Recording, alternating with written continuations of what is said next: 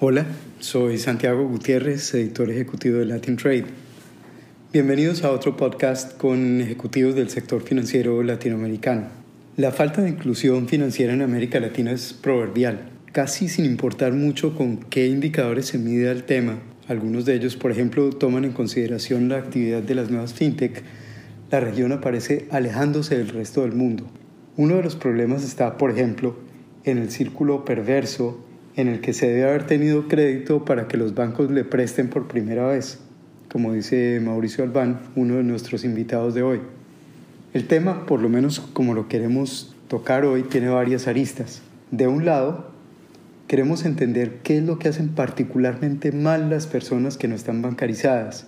En otras palabras, por qué deberían dejar de hacer sus ahorros en dinero en efectivo guardado en cajas de galletas en sus armarios o por qué deberían dejar de pedirles, por ejemplo, préstamos a los agiotistas del vecindario. Una segunda arista está en cómo están ayudando la tecnología, la aparición de nuevos jugadores no bancarios a atraer a esas personas hacia la actividad financiera más moderna. Y una última arista sería la de preguntarnos si lo que ahora se ofrece será suficiente para ganarle a la tremenda tentación de no hacer nada distinto a lo que las personas y las empresas que no están bancarizadas están haciendo en la actualidad. Para discutir estos temas invitamos un grupo excepcional. De un lado está Mauricio Albán, fundador y CEO de la fintech peruana B89. Está Rafael Campos, que es asesor de Créalo, el brazo fintech de Credit Corp, que tiene presencia en Perú, Chile, Colombia y Bolivia.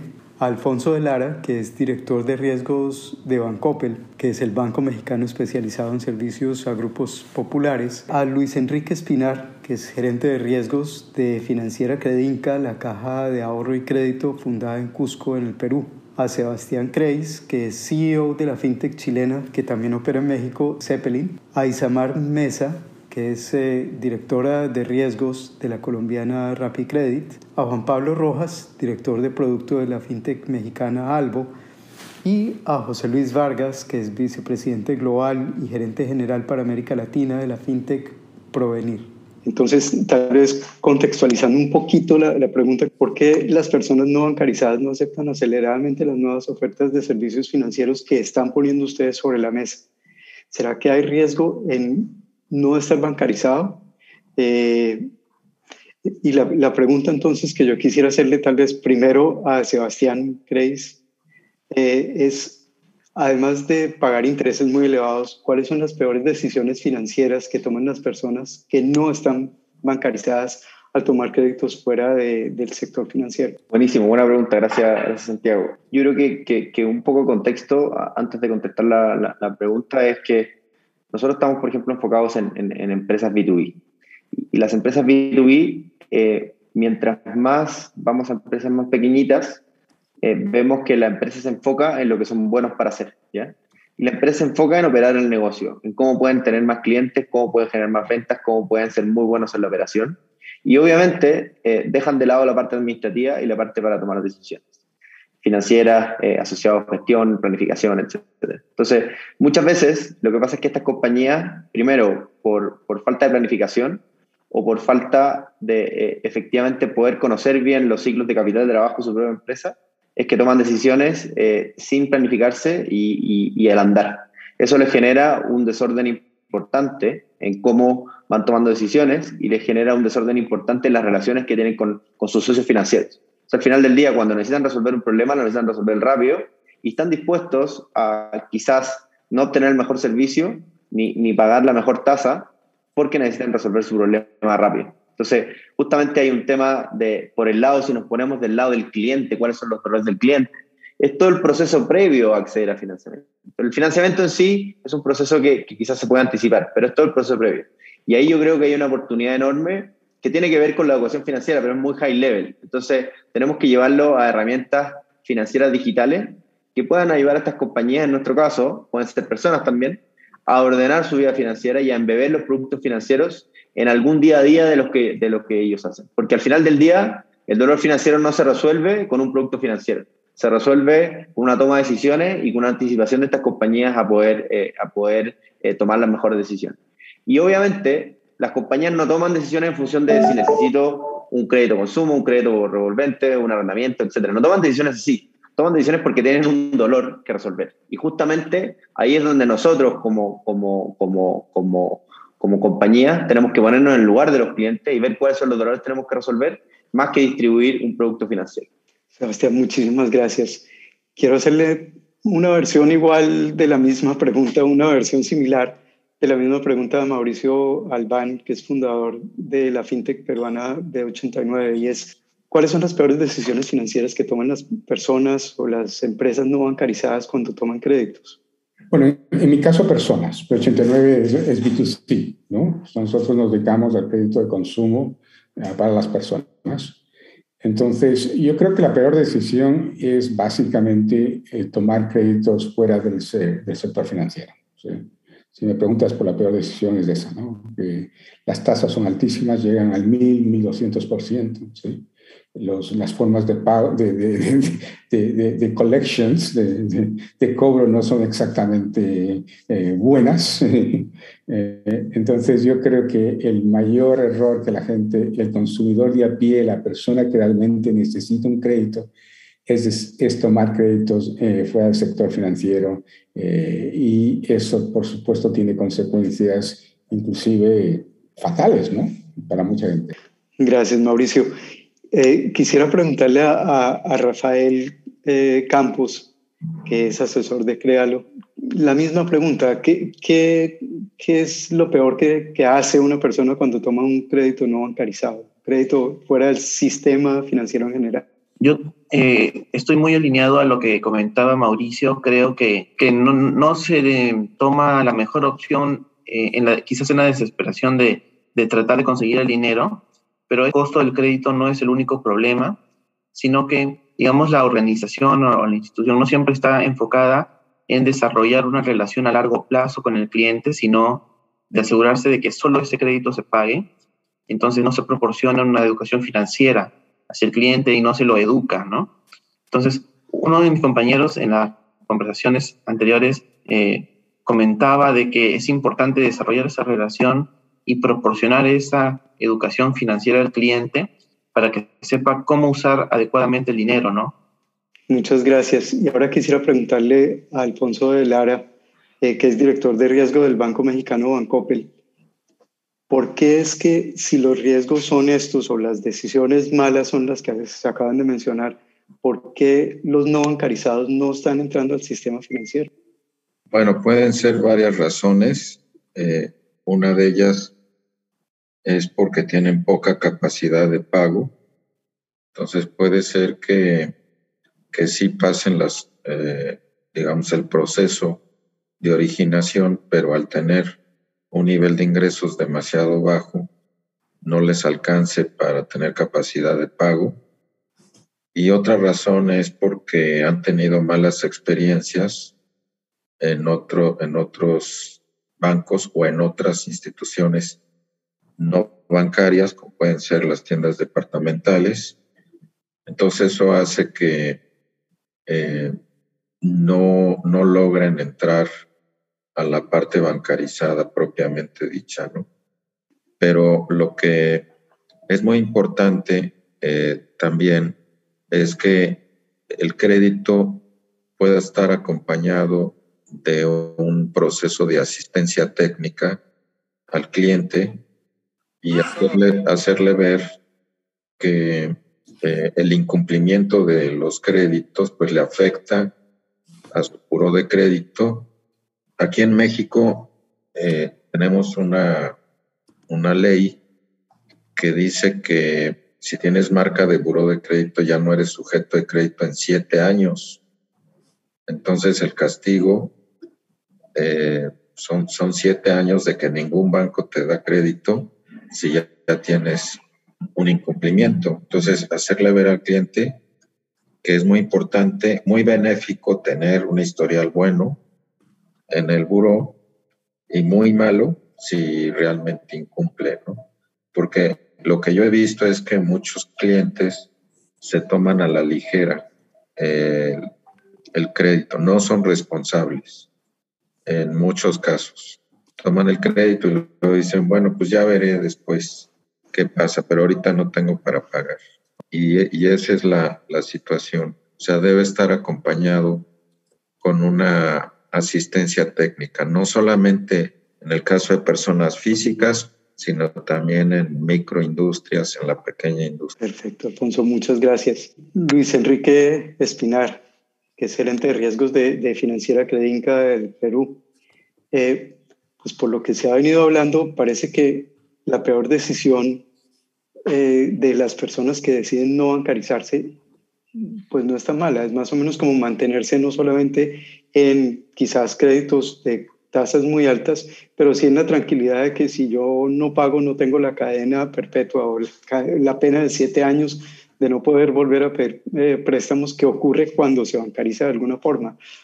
¿Hay alguna, alguna decisión particularmente importante o, algún, alguna cosa particularmente importante, algún efecto de no bancarizarse, Luis Enrique? Sí, bueno, eh, el, el tema de no bancarizarse y exponerse a, al crédito informal es lo, que comentaba Mauricio, ¿no? O sea, a métodos de cobranza que pueden poner en riesgo inclusive tu vida, ¿no? Más allá de, más allá de los altos costos de, las tasas de, esos créditos, ¿no?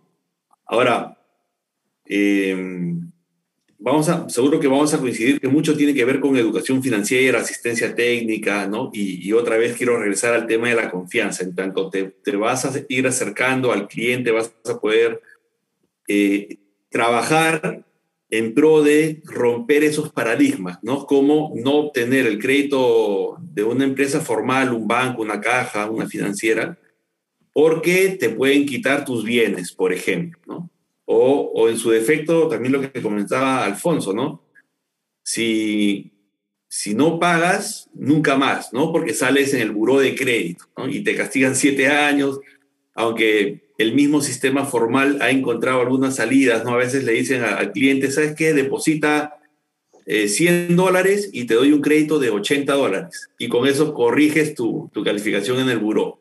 Bueno, se han aplicado varias salidas, ¿no? Pero definitivamente vamos a poder ayudar a, romper ese paradigma de, de, no entrar al sistema, a la bancarización formal, si es que trabajamos a nivel de, de educación financiera. Y eso es, Y es, un esfuerzo que debe ser muy fuerte a nivel del Estado. Luis Enrique, muchas gracias.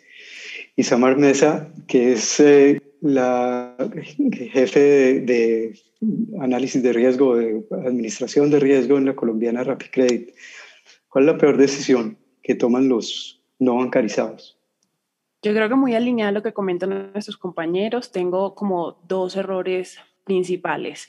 Lo, primero es que la persona no bancarizada no tenga como la conciencia de si realmente tiene una necesidad de crédito. Entonces puede llegar a una combinación explosiva entre no tengo mis finanzas organizadas, pido más dinero del que puedo pagar para obtener un producto que no necesito. Eso me puede llevar sin duda a unos niveles de sobre endeudamiento, incumplimientos de pago, que, que sabemos, que nosotros sabemos que dentro del buro del crédito tener un reporte negativo pues tiene consecuencias complicadas, pero muchas personas no lo saben, no tienen la conciencia de que tener un reporte negativo puede tener impactos a futuro ya para obtener después un crédito que después finalmente sí necesite. Eso por un lado. Por otro, yo también considero que las personas no bancarizadas creo que, creo que siguen pensando que ninguna institución les va a poder dar un crédito, que ninguna institución le va a dar un crédito porque no son bancarizados, terminan llegando a, la, a los créditos informales, como ya lo han mencionado, y ya en este caso, por el contrario, así como la gente no sabe que tener un reporte negativo le puede traer consecuencias a futuro, pues la, la gente tampoco tiene conciencia de lo importante que es bancarizarse y tener un reporte positivo dentro de centrales de riesgo.